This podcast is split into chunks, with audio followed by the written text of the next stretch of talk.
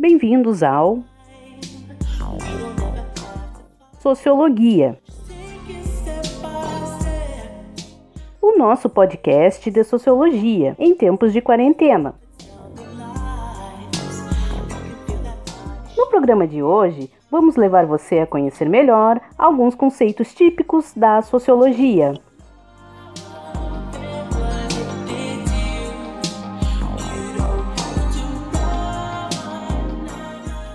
O nosso convidado de hoje é o professor Luiz Aristeu dos Santos Filho.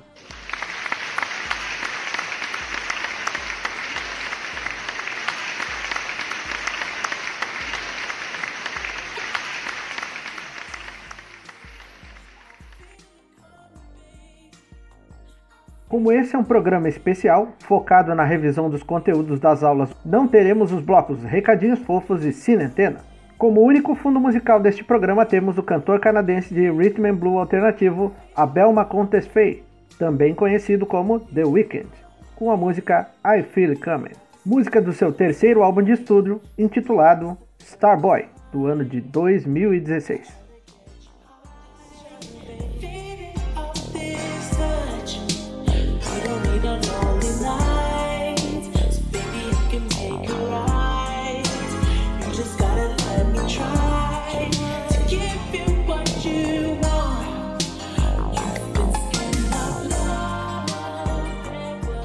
Os conceitos de hoje são definição e relação de classes e relação entre classes e Estado, entre parênteses, governo, parte 2.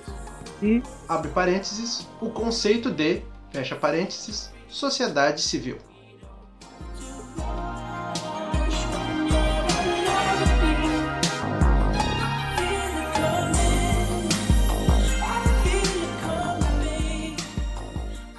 Nas últimas décadas, houve uma grande transformação no processo industrial e mesmo nas relações de trabalho.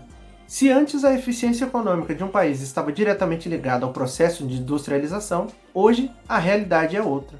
Houve uma significativa redução nos postos de trabalho na área industrial e um aumento de atividades econômicas relacionadas ao conhecimento.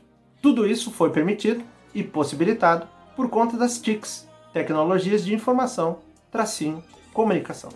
Embora seus efeitos tenham ocorrido principalmente a partir de 2008, já na década de 1970, o sociólogo americano Daniel Bell entendia que, mesmo que os processos de socialização ocorram a partir de fenômenos econômicos que geram efeitos sociais, o papel do econômico seria revisado, pois, segundo o autor, estaríamos diante de uma realidade na qual o que importa é o conhecimento, a inovação, e os países que quisessem manter relações de dominação teriam que se transformar em verdadeiros centros de informação, tecnologia e inovação.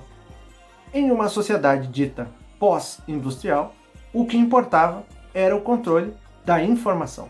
Por isso, as universidades teriam que se converter em verdadeiros centros de ensino de inovação. E a verdadeira fonte de riquezas disponíveis para um Estado entre parênteses governo seria recursos humanos dotados de criatividade. Mas não seria por acaso que em países como o Brasil, o investimento em educação seria considerado muito caro. O corte de bolsas de estudo e linhas de pesquisa, embora não seja de agora, tornou possível a criação de um ambiente social no qual as pessoas deixam de lado o conhecimento científico e passam a acreditar em explicações mágicas sobre como o mundo funciona ou como ele deveria funcionar. Do mesmo modo, as pessoas acreditam ainda que vai vir alguém que vai resolver todos os seus problemas e não buscam meios para que elas próprias possam resolver suas situações e seus problemas. A retomada da afirmação dos direitos de cada pessoa leva, conforme Alan Turren, à ascensão de novos movimentos ou de novas perspectivas dentro da sociedade, tal qual a micropolítica. E é apenas a reafirmação desses direitos ou a confirmação desses direitos em lei que vai gerar a transformação política. Afinal, é necessária uma verdadeira transformação dos processos culturais pelos quais entendemos como a realidade funciona para que possamos lutar por uma realidade melhor. Por isso, precisamos entender que a política está ligada ao nosso modo de vida. A luta pelo reconhecimento de uma identidade social e do direito à diferença. A chamada nova política surgiria para Klaus Hoff não mais dos políticos, e sim da mobilização das pessoas que compõem a sociedade.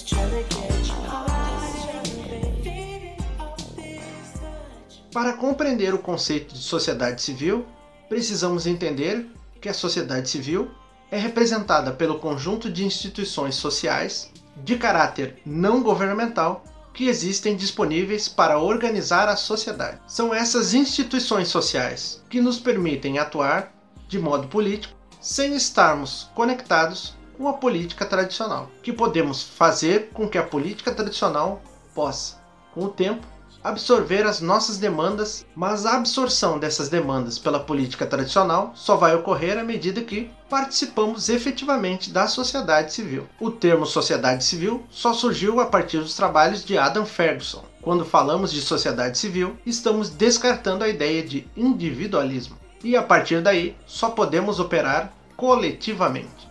É importante destacar ainda que foi Immanuel Kant que entendeu que a sociedade civil só pode surgir a partir da ideia de direito, e por isso ele demonstra uma relação entre sociedade e Estado, entre parênteses governo.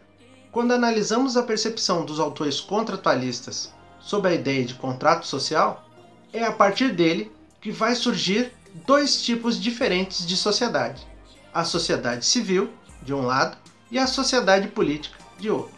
A sociedade política é representada por todas as instituições ou órgãos que compõem o governo. Embora separados entre si, sociedade política e sociedade civil fazem parte do conceito geral de sociedade, e é da interação delas que a sociedade pode se manter unida e em ordem.